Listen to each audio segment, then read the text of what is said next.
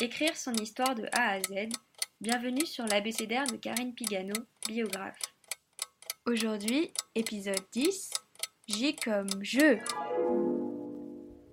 La première personne du singulier, le je, s'impose la plupart du temps quand on écrit sa propre histoire. Ce n'est pas une obligation, mais c'est le choix le plus courant. Quelles sont les alternatives? Certains préfèrent se mettre à distance en usant du il ou du elle, d'autres écrivent à quatre mains et recourent logiquement au nous. Mais revenons à ce jeu quasi systématique. Quand on travaille avec une ou un biographe, cette première personne peut faire un drôle d'effet au démarrage. Je préviens toujours ceux que j'accompagne dans leur aventure autobiographique en leur expliquant. Vous allez me raconter des épisodes de votre vie, puis je vais les retranscrire avant de vous les soumettre pour validation.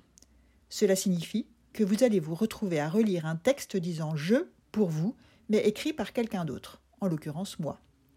Cela peut être déstabilisant. Que l'on se rassure, l'étonnement ne dure pas. On s'habitue très vite à cet étrange je, et c'est même un marqueur d'une retranscription réussie. Prochain épisode K comme Karine.